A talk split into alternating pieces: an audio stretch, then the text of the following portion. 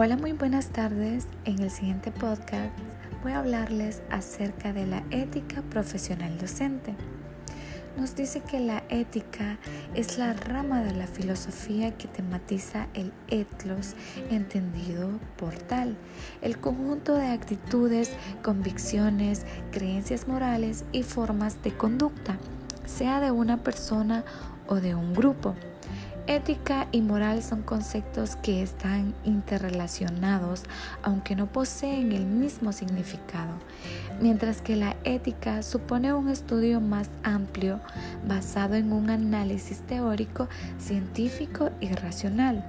La educación básica es el proceso de socialización que debe acompañar a los niños y jóvenes en su proceso de crecimiento.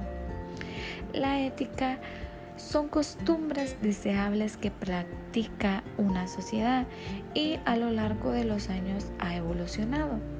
Por lo tanto, los maestros deben de tener valores sobrehumanos. Se tienen que enseñar con ejemplo, enseñar con métodos didácticos reales, claros y que sean de todos los días. La educación tiene que ser promotora del bien común. A continuación, nos dice que la ética docente debería construirse básicamente en base a tres principios.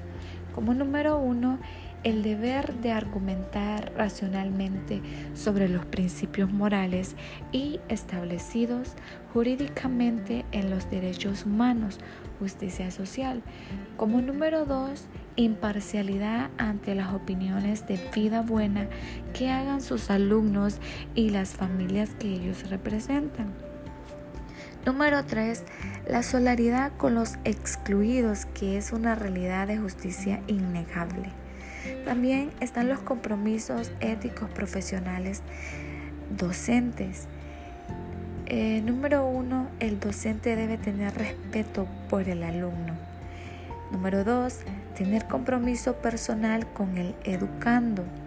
Número tres, ser conocedor profundo de los contenidos específicos de lo que enseña.